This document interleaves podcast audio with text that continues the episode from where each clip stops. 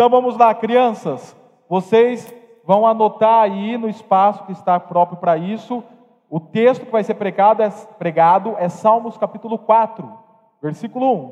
Tá bom? Salmos 4, versículo 1. Toda a igreja abre nesse texto bíblico. Salmos capítulo 4,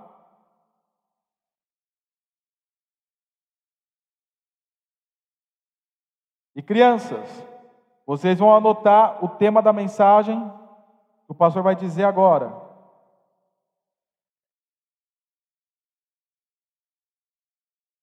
Suplicando. Esse é o tema da mensagem. Suplicando. É só isso que as nossas crianças podem escrever no tema. O texto bíblico vai ser pregado.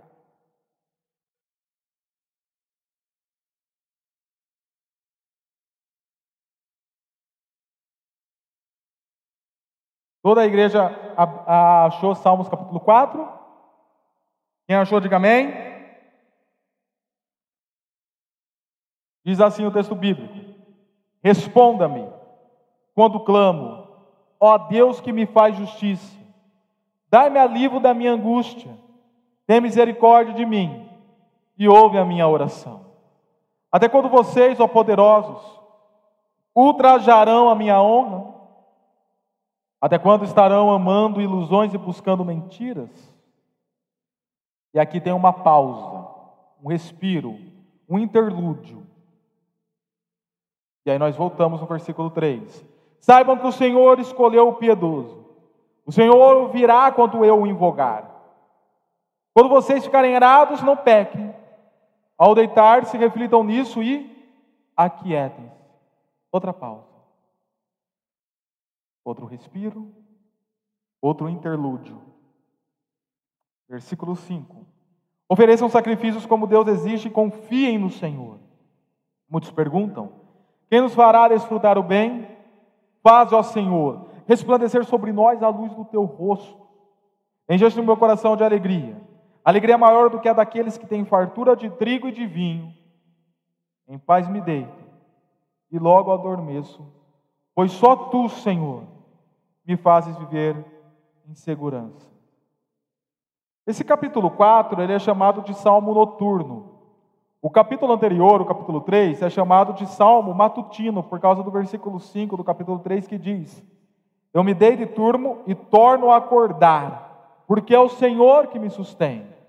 Mas o capítulo 4 ele é chamado de Salmo noturno devido ao versículo 4 e versículo 8 que diz assim: Quando vocês ficarem irados, não pequem. Ao deitar-se, reflitam nisso e aquietem-se. E ainda o versículo 8 diz: Em paz me deito e logo adormeço, pois tu, Senhor, me fazes viver em segurança. Vocês já ouviram falar, por exemplo, do horário da bruxa? O horário da bruxa geralmente é um horário que alguns pediatras traçaram ou psicopedagogos também traçaram, para falar que aquele horário que a criança recém-nascida, até um ou até dois anos de idade, ela é o horário que ela mais chora, mais ela fica assustada. É o chamado de horário da bruxa da criança. Para algumas é, tal, é, um, é um horário determinado, para outras é o outro horário determinado. Para Manuele, eu acho que era o dia inteiro. por causa das cólicas que ela sofria, então é, era, o choro dela era o dia inteiro, então nós não sabíamos qual horário de fato era o horário da bruxa. Mas o horário da bruxa era o horário que a pessoa, a criança tem o mais sentimento de temor e de tremor. E nós, como pessoas, também temos o nosso horário da bruxa. Muitas pessoas falam que até o horário da bruxa é a virada do dia, é quando o sol se põe. Lá pelas seis horas, sete horas da tarde, o horário em que Deus visitava o homem para conversar lá em Gênesis capítulo 3 nos registra isto, que Deus visitava o homem, e esse, e esse relacionamento com Deus foi quebrado devido ao pecado, então ficou esse vazio no momento que Deus visitava o homem. Então muitos falam que o horário da bruxa é esse horário.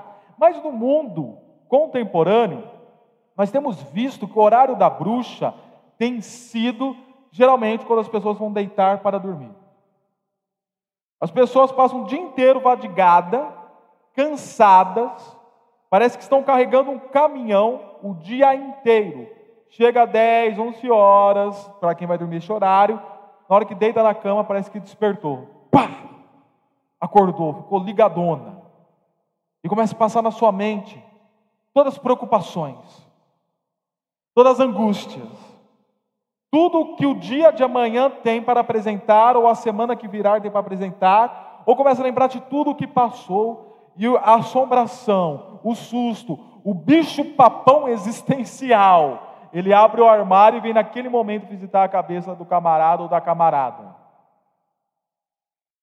Enquanto esse tem sido o horário da bruxa das pessoas no século 21, novamente, o versículo 4, o versículo 8 desse salmo noturno, o salmista nos diz, nos diz: ao deitar-se, reflitam nisso e aquietem-se.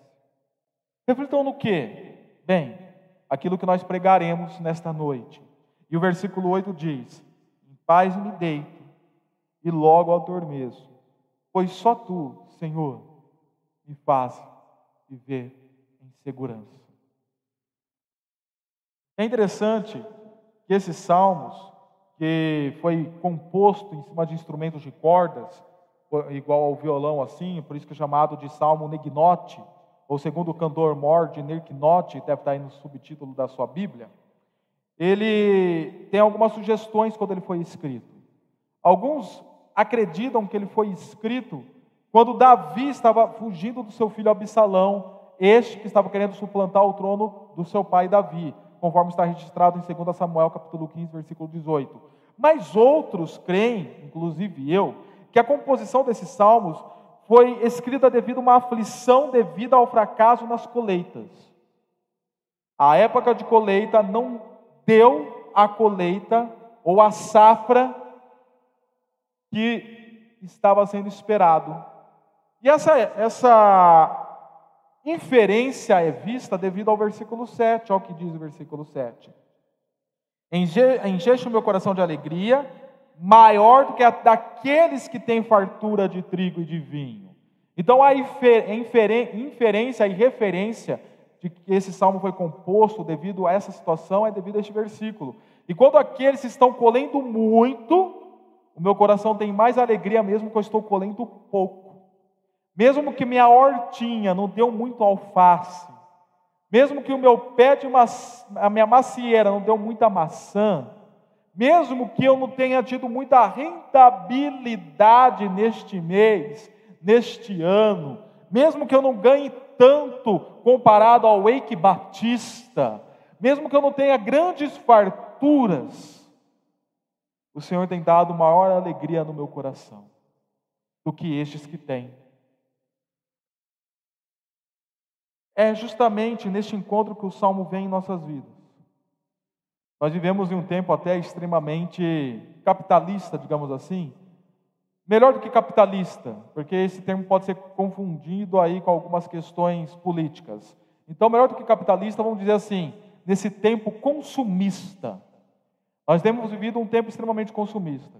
E quando nós olhamos os outros consumindo mais do que a nós, com mais bens, mais é, matérias, mais recursos, celulares melhores, casas melhores, carros melhores, ficamos um pouco angustiados, porque eles têm mais, eu tenho menos, porque eu não tenho tanta fartura igual a eles. E aí vem esse texto e mostra: nós, o que nós temos tem sido o suficiente para Deus preencher o nosso coração com alegria. Então, mesmo que nós não estamos tendo fartura, mesmo que esteja meio estreito o nosso orçamento mês após mês, mesmo que esteja difícil, nós podemos estar tranquilamente descansando no Senhor, na presença dEle. Então é por isso que o versículo 1, e agora, a partir de agora, o nosso destaque vai ser o versículo 1 de todo o Salmos capítulo 4.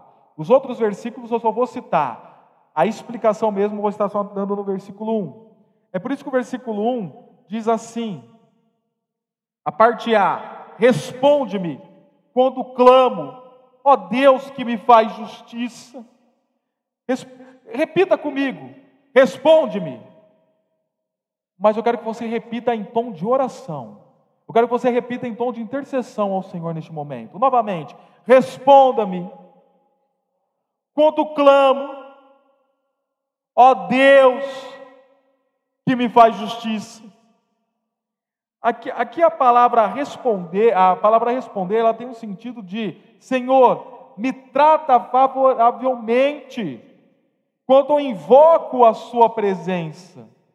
E o Deus que me faz justiça tem um sentido de aquele que justifica a causa do teu servo, aquele que olha para o teu servo, vê que ele pode estar passando por algum tipo de injustiça e se intervém e coloca a sua justiça na causa do seu servo.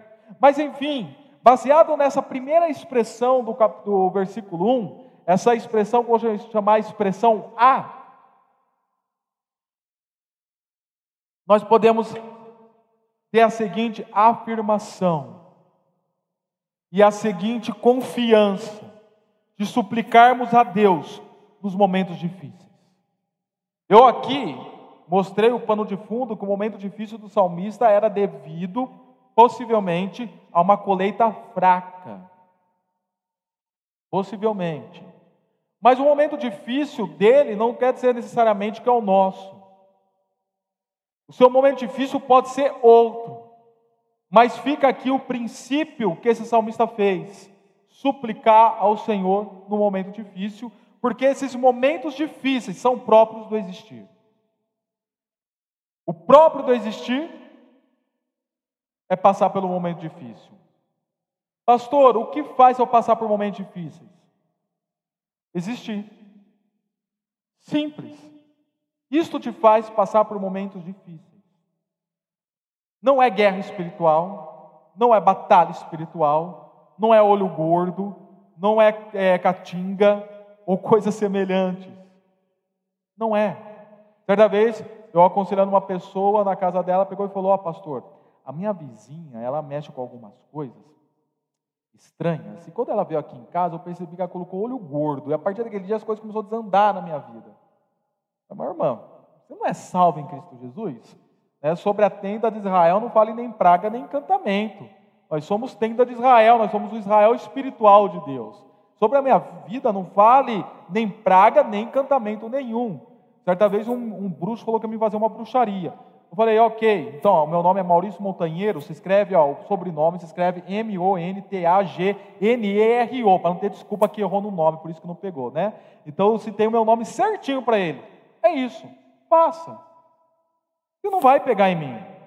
O meu outro amigo já falou assim: ó, você pode fazer e pegar, mas se pegar, eu vou bater em você, cara. Você torce para você torce para pegar direito, se não pegar direito, eu vou bater em você, né? Eu já peguei e falei: ó, meu sobrenome é esse, escreve direito, que sobre a minha vida, vida não fale praga nem encantamento.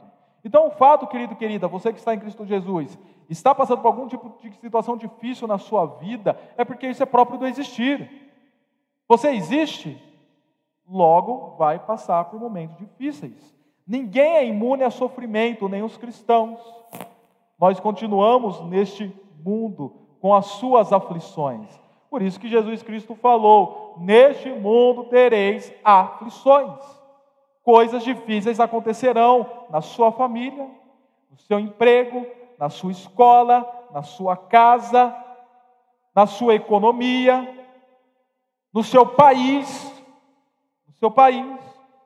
Estamos aí todo mundo meio que assustado pela uma possível dificuldade que pode vir contra o nosso país no ano que vem. Mas eu até comentei com a Aisle, mas nós estamos querendo duvidar fácil como igreja também, né? A Bíblia fala que as portas do inferno não prevalecerão contra a igreja de Cristo. Independentemente do que for no que vem, nós vamos partir para cima como igreja, a igreja é chamada para guerrear, mas precisa ter inimigo para guerrear, né? Mas enfim, como nação, como nação, nós podemos passar por tempos difíceis, isso faz parte do existir, mas querido, em meio à situação difícil que pode estar a sua família, a sua vida, o seu trabalho, o seu, a sua escola, as suas emoções, os sentimentos, as suas razões, a nossa nação ou semelhante, nosso chamado é de suplicarmos a Deus. Suplicarmos. E suplicarmos necessariamente por três providências. E as crianças aí estão vendo nos seus, em seus papéis que tem os pontos principais para vocês escreverem, né? Esses pontos principais são as providências que eu vou falar agora.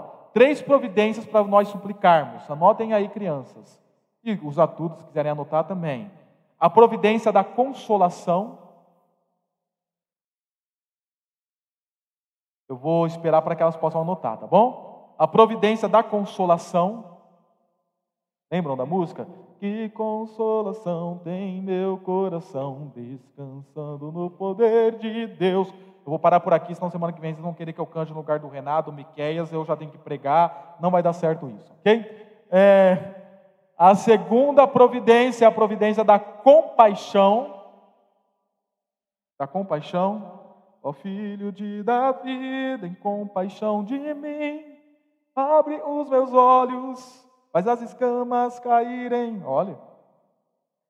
Então, a segunda providência é a providência da compaixão. E, e a terceira providência é a providência da consideração. Eu não conheço nenhuma música com essa palavra. Aí ficou difícil, né? A providência da consideração. Note bem, vocês estão vendo aqui que estou buscando ser didático os irmãos através dessa aliteração. Três seis, que terminam com ão.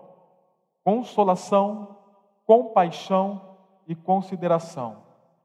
Supliquemos por essas três providências. A providência da consolação, ela está no versículo 1, na parte B, quando o salmista lê assim: Dai-me alívio da minha angústia. Todo mundo, em espírito de oração, clamemos juntos: Dai-me alívio da minha angústia. Senhor, me dê consolação. Em outras palavras, me dê consolação. A palavra angústia aqui nesse texto, ela tem um sentido de algo estreito, e quando a palavra alívio tem um sentido de algo espaçoso.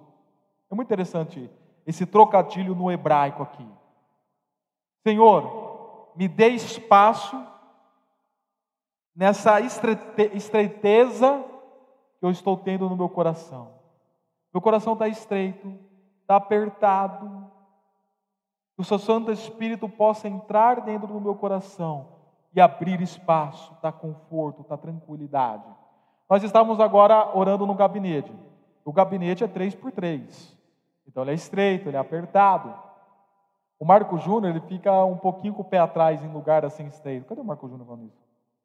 Ok, ele fica. Então ele já olhou para trás, já Começou a respirar fundo, viu se a janela estava aberta. Na hora que a janela estava aberta, né, ele já tranquilizou, já vi que a careca dele começou a suar, né?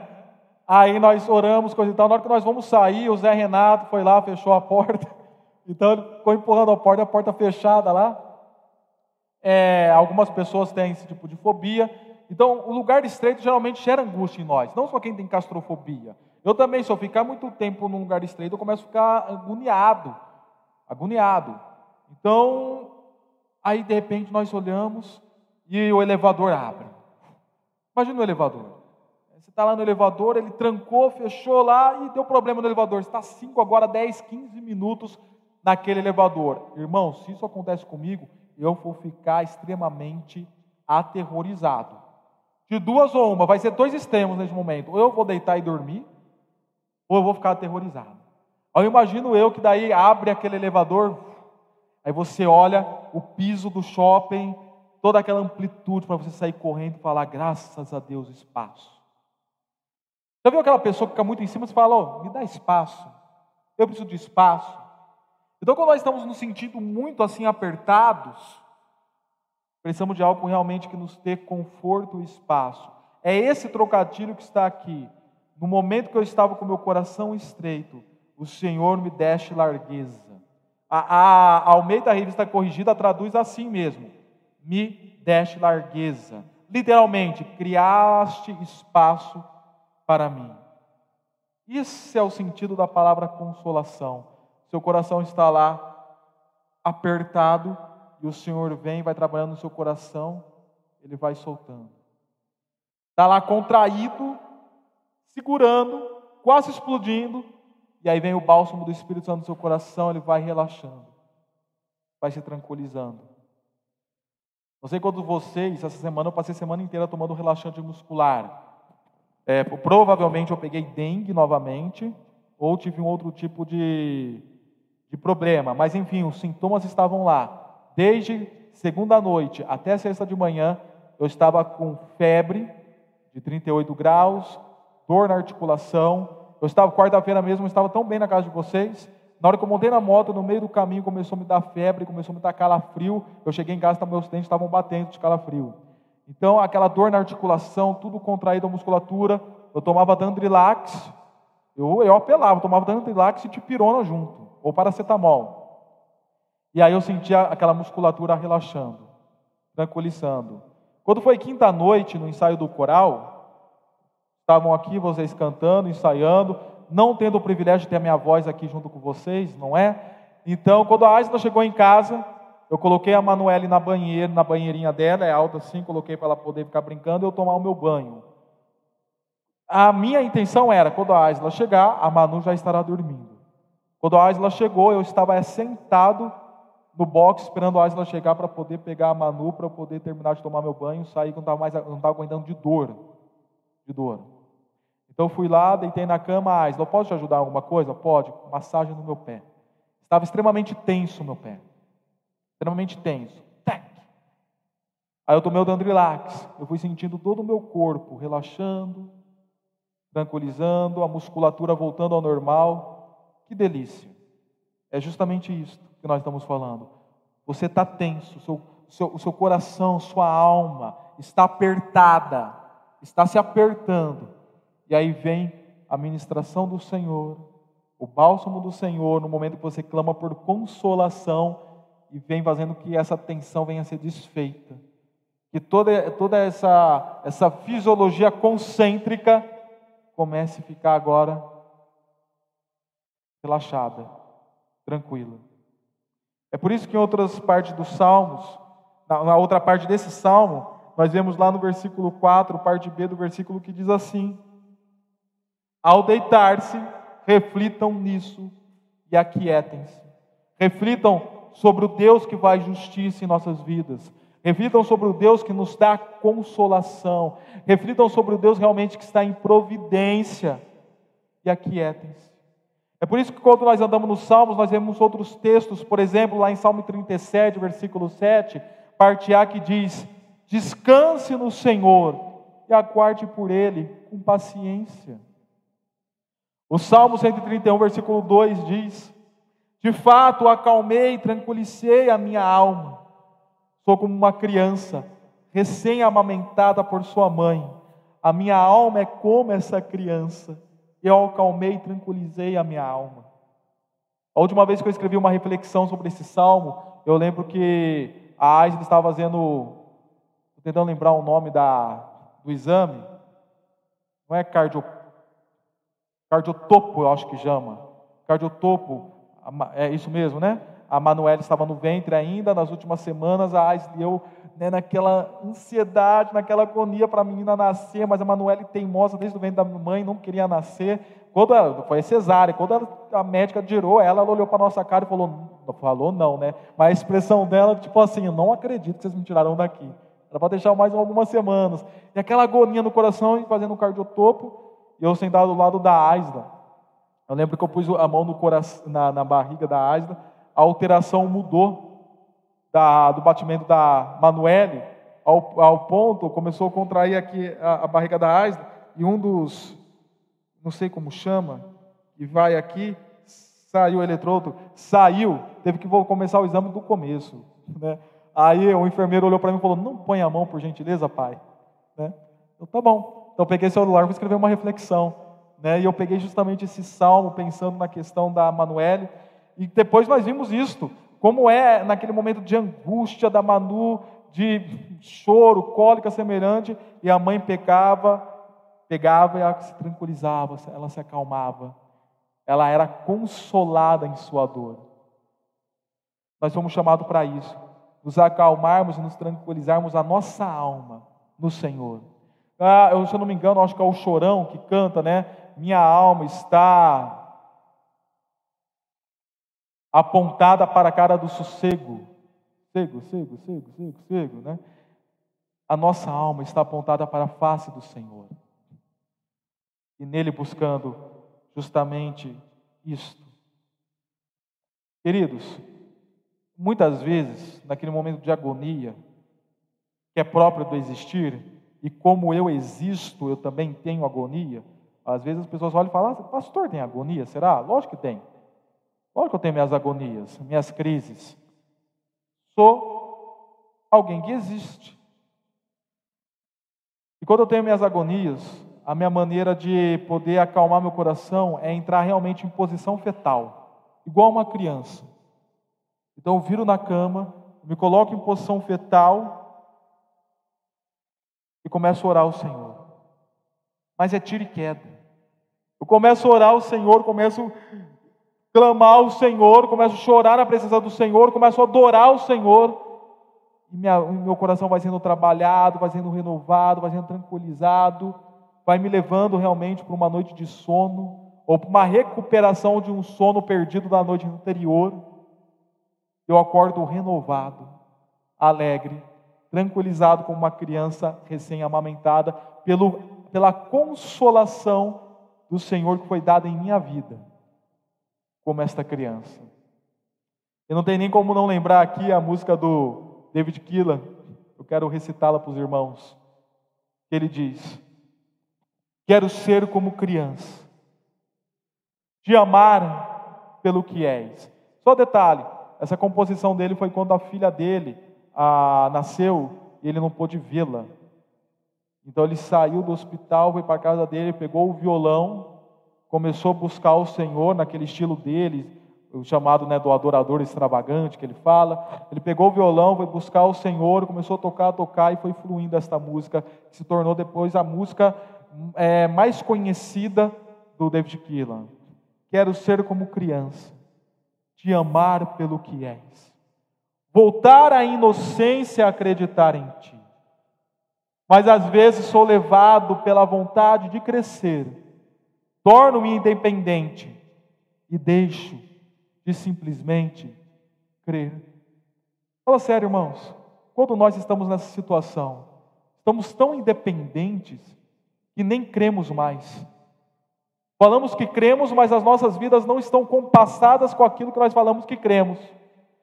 Falamos que cremos, mas quando vem realmente, nós estamos totalmente angustiados, justamente por estarmos assim, independentes e não dependentes do Senhor. E aí continua a música. Não posso viver sem o teu amor, Senhor. Eu não posso viver sem o teu afago. Não posso viver sem o teu abraço. Abraça-me. Abraça-me. Abraça-me com teus braços de amor. Então, essa é a primeira providência que você deve clamar, suplicar ao Senhor por consolação. A segunda providência é a providência que eu chamo providência de compaixão. Quando o texto diz assim no versículo 1: Tem misericórdia de mim, todos juntos em oração, tem misericórdia de mim.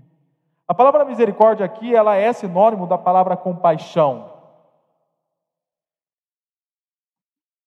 Por isso que eu a uso. A palavra misericórdia aqui, ela é interessante, porque a palavra misericórdia, ela geralmente tem um significado, conforme uma determinada palavra hebraica. Mas aqui é utilizada uma outra palavra hebraica, que é a Hanan. A Hanan, ela tem o significado de agraciar alguém.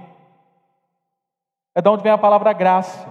A palavra graça, no hebraico, você tem tanto o recede como o rem. Essa palavra rem, ela vem de Hanan.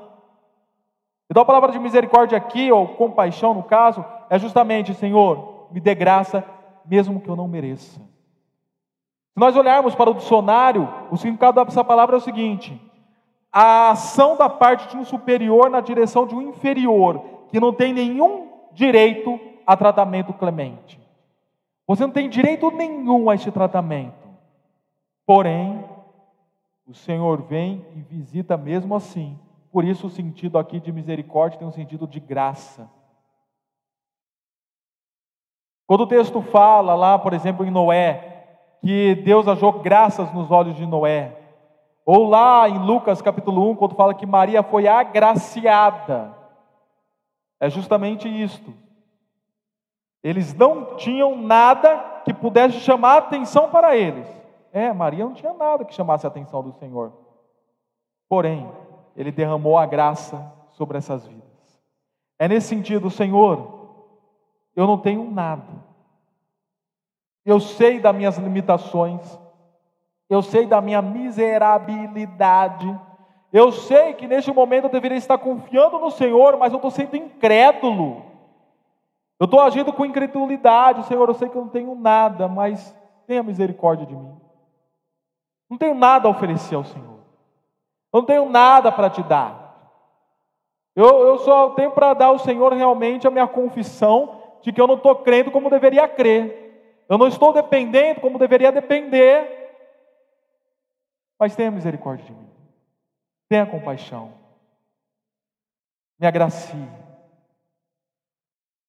É por isso, então, que lá no versículo 6 desse mesmo capítulo, a parte B diz assim: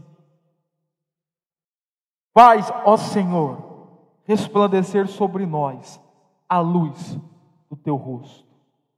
Aqui até nos reporta a bênção araônica que diz: Que o rosto do Senhor sobre nós resplandeça, que o Senhor tenha misericórdia de nós e nos dê para sempre a paz. Na quadrangular, eu fui muitas vezes na quadrangular em Pirassununga, a bênção deles geralmente não era apostólica, era araônica. Então, eu lembro que eu ficava do lado dos, dos amigos, era assim lá no culto dos jovens, né? Então, que o, o, rosto do Senhor sobre nós resplandeça, que o Senhor nos tenha misericórdia de nós e nos tenha para sempre a paz. Vão em paz, e pai, cumprimentava e dava a mão, eu acertei a aliança na minha unha e doeu. Enfim, irmãos, é justamente isso, Senhor, resplandeça o teu rosto sobre nossas vidas e tenha misericórdia nas nossas vidas. Isto vai até lembrar da história de Bartimeu, filho de Timeu, o cego, está registrado lá em Marcos capítulo 10, versículo 46 ao versículo 52. Quando Jesus estava passando, se eu não me engano, os irmãos podem até conferir aí, que agora realmente me deu branco, mas se eu não me engano era em Jericó. Quando Jesus estava passando em Jericó, e o cego que estava sentado à beira do caminho, o Bartimeu, no caso, começou a escutar que Jesus estava passando. Ele se levantou, já foi atrás, e as pessoas não queriam que ele chegasse a Jesus. Tentaram assim o inibir. E ele começou a gritar o quê? Jesus, filho de Davi, tenha misericórdia de mim. Não tenho nada aqui que o Senhor possa chamar a atenção do Senhor. Sou um cego à beira do caminho, pedindo de esmola, possivelmente assim era, pedindo de esmola, não tenho nada para chamar a atenção. Mas tenha misericórdia de mim. Então Jesus foi até Bartimeu, filho de Timeu, e o curou restabeleceu a sua visão, fez ver. Então tem até outra música aqui do David Keelan, hoje eu estou citando bastante o David, né? Que diz assim: Sei que estás aqui. E vocês creem que o Senhor está aqui nesta noite? Vocês creem que a presença do Espírito Santo está em nosso meio? Eu posso sentir o teu calor. Vem me envolver, me constranger com o teu amor. Filho de Davi, tem compaixão de mim, abre os meus olhos, faz as escamas caírem. Filho de Davi, tem compaixão de mim, abre os meus olhos, pois quero.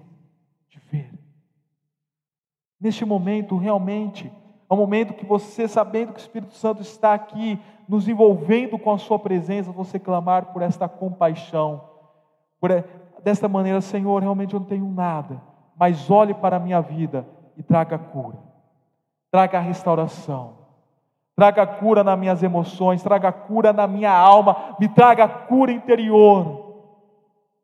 Por Sua compaixão eu clamo, por Sua compaixão eu suplico, por esta providência, assim eu peço. E a terceira e a última providência que nós devemos suplicar ao Senhor nos momentos difíceis do existir é a providência da consideração. Olha o que diz a última parte do versículo 1. E ouve a minha oração. Todos em oração agora, repitamos. E ouve a minha oração. Ouve a minha oração. A palavra oração aqui tem o sentido de quebrantamento, de contrição. Até se reporta aquilo que eu disse, do tranquilizar as nossas almas como criança recém-amamentada. Até se reporta aquilo que eu disse quando eu entro em, em, em, posição fetal na minha oração. No momento que eu entro em posição fetal, eu estou realmente entrando num momento assim de contrição. Eu estou contrito na presença do Senhor. Eu estou com meu coração quebrantado. O sentido mais literal dessa palavra seria cair. Mas não é o cair no espírito, tá? Que eu vou aqui uh, soprar e vocês para trás. Não é esse cair no espírito. É realmente você perder as suas forças de tanta agonia que você está e se colocar de joelho na presença do Senhor. Então, esse é o sentido literal, o sentido figurado é do quebrantar o coração. Então, Senhor, nesse estado de quebrantamento que eu estou, me ouve. E a palavra ouvir aqui tem justamente o sentido de prestar atenção e ter consideração. Preste atenção à minha oração. Considere o meu quebrantamento. Traga essa consideração à contrição que eu estou tendo em Sua presença. Então é por isso que nós podemos até olhar para a parte B do versículo 3 que diz: O Senhor ouvirá quando eu o invocar, ou quando eu orar, ou quando eu buscar. O Senhor ouvirá quando dele eu me aproximar, que é justamente o sentido do versículo aqui. Tendo isto em mente, essa questão da providência da consideração explicada aqui, eu quero até citar outros versículos de Salmos para os irmãos. Por exemplo, Salmos 34, 17, que diz: Os justos clamam, o Senhor os ouve e os livra de todas as suas tribulações.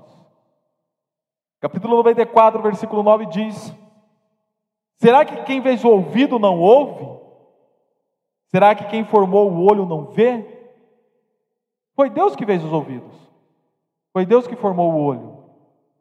Então tenha certeza que Ele ouve a sua oração, Ele vê a sua necessidade, Ele tem esta consideração pelo que você tem clamado e passado. E ainda o versículo, o capítulo 145, versículo 18 diz: O Senhor está perto de todos os que invocam, de todos os que invocam com sinceridade. E ainda a parte B do versículo 5 aqui do próprio capítulo 4 diz: confiem no Senhor. Enfim, irmãos, depois de tudo isso que eu li, desses versículos que eu citei, confiem no Senhor. Tenha o Senhor como segurança, que é o sentido da palavra aqui, segurança e esperança. Esperança não é algo do presente. Você não tem esperança pelo algo que está acontecendo. Esperança é você ter um sentimento pelo algo que virá, senão não seria esperança. Se é algo que já está vivendo, não é esperança, você já está vivendo aquilo, não tem por que ser esperança. Esperança é por aquilo que virá. Então, se você está agora no presente, passando por toda essa tribulação ou conturbação existencial, confie, tenha esperança por aquilo que virá em sua vida no Senhor essa segurança.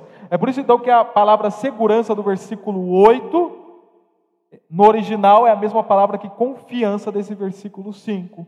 E é por isso que eu quero reler com vocês o versículo 8 que diz: Em paz me deito e logo adormeço, pois só tu, Senhor, me fazes viver em segurança, em esperança, tranquilidade, confiança.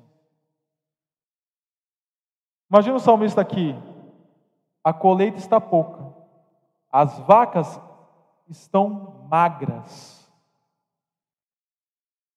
A inflação, não no caso do Brasil, tá, mas no caso mundial, a inflação está em alta. A economia não está das melhores.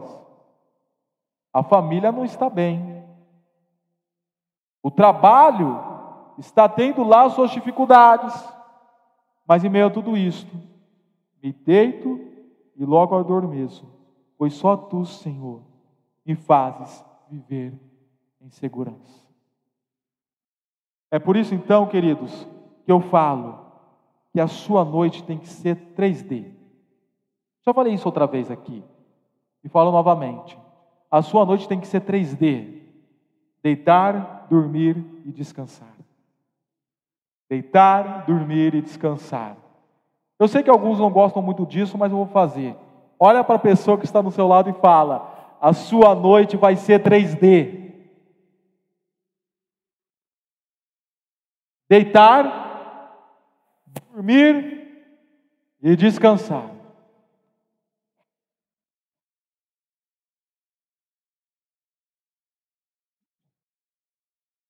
Amém? Para encerrar e concluir a nossa mensagem, então eu reafirmo: supliquemos ao Senhor nos momentos difíceis, que, faz pra, que é próprio do existir, por três providências, que nós vimos no versículo 1. A providência da consolação, da compaixão e da consideração. E agora nós olhamos para o versículo 7 que diz assim: que é considerado o trecho da canção da vitória. Encheste o meu coração de alegria, alegria maior do que a daqueles que têm fartura de trigo e de vinho. O encheste aqui é literalmente dar. O Senhor deu ao meu coração, a, a todo o sentido da minha existência, a alegria não é só aos meus sentimentos, não é só às minhas emoções, não é só ao meu corpo, não é só às minhas razões, a toda a minha existência, ao alicerce do meu existir, o Senhor colocou alegria. Alegria maior daqueles que têm grande rendabilidade. Ah, irmãos, eu tenho plena certeza que eu sou mais alegre do que o Bill Gates. Eu tenho plena certeza disso. Eu sou mais alegre do que o Silvio Santos.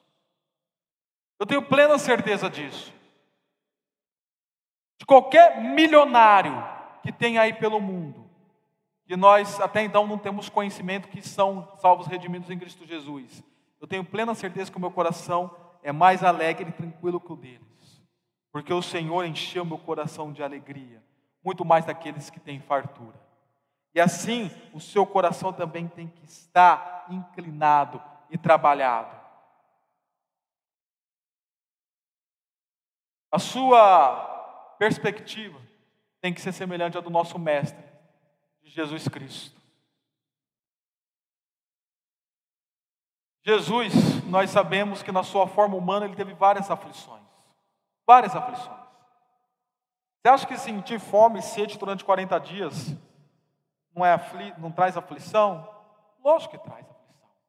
Ele estava na sua condição humana. Você acha que ficar sendo afrontado e confrontado não traz aflição? Lógico que traz. E quantas vezes Jesus foi afrontado e confrontado? Além disso, Jesus, por ter relacionamento, ele sofria com a perda desses relacionamentos. Por isso que nós vemos que Jesus chorou na situação da morte de Lázaro. Mas a principal história que nós vemos do sofrimento das aflições de Jesus está lá no Jardim das Oliveiras. Das Oliveiras, não, desculpa, do Getsemane, que ficava no Monte das Oliveiras, no Jardim do Getsemane. Quando ele está para partir para aquela morte terrível, aquela morte extremamente violenta, em que vai ter muita aflição, ele olha para o Senhor e fala: Afasta, se possível, afasta de mim esse cálice. Ele faz aquilo em lágrimas, ele faz aquilo em pranto, em choro, suando lágrimas de sangue. E tem até fenômenos biológicos hoje que explicam que o extremo medo que Jesus teve naquele momento foi isso que fez gerar a lágrima de, a, o suor de sangue. Ele pega, Senhor, se possível for, afasta de mim esse cálice, mas que seja feita a sua vontade.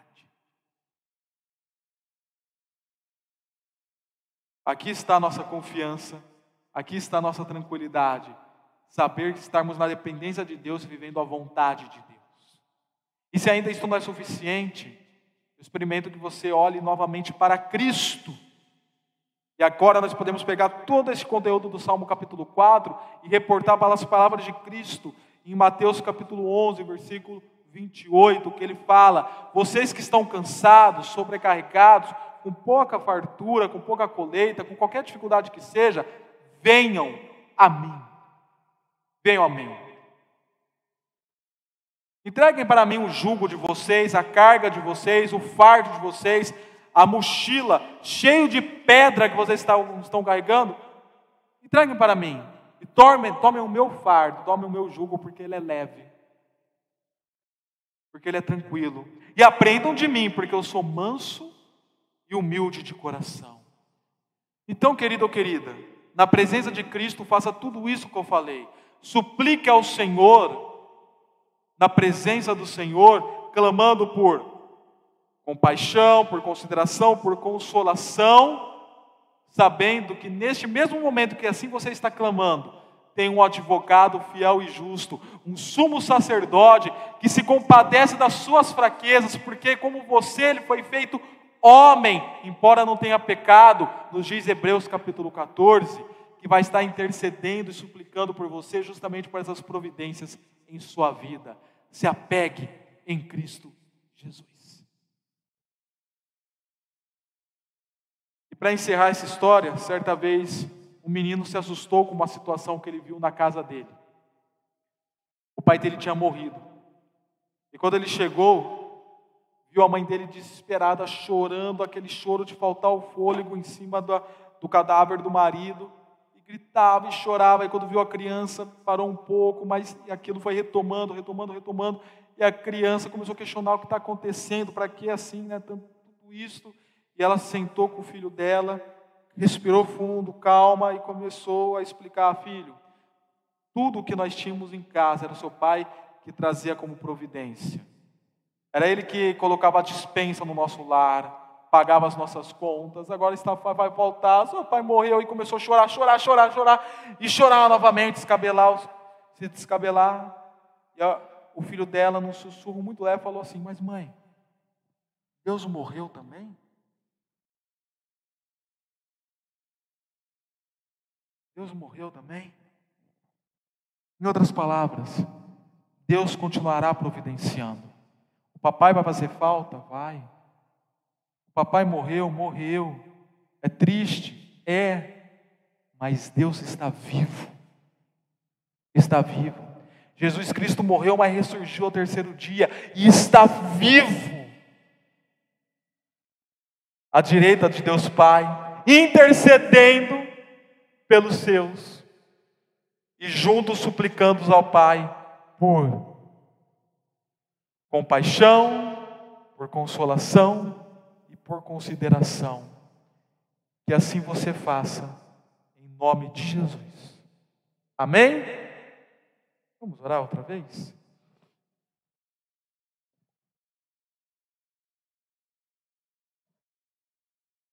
Senhor, que nesta noite nós possamos ter entendido que os momentos difíceis fazem parte da vida. Não tem como se esquivar deles. Não tem como ser isento deles. Isso é do existir. Isso vem devido ao pecado original e à queda. Mas que nós possamos ter compreendido também que tão quanto existem os momentos difíceis, existe também um Deus que nos, tra, nos, dá, nos dá consolação compaixão e age com consideração em nossas vidas. Que nós possamos nos apegar com confiança nesta palavra, nessa pregação e nessa exposição que nós vimos em Salmos capítulo 4, que depois apontou para a pessoa de Cristo Jesus, o qual intercede por nós. Em nome de Jesus, em nome de Jesus. E assim conceda a cada um daqueles que aqui estão nesta noite, eu lhe clamo: conceda, Senhor, conceda consolação aos seus corações, compaixão às suas vidas, e outra vez haja com consideração as suas almas e as suas orações que são feitas ao Senhor, em nome de Jesus.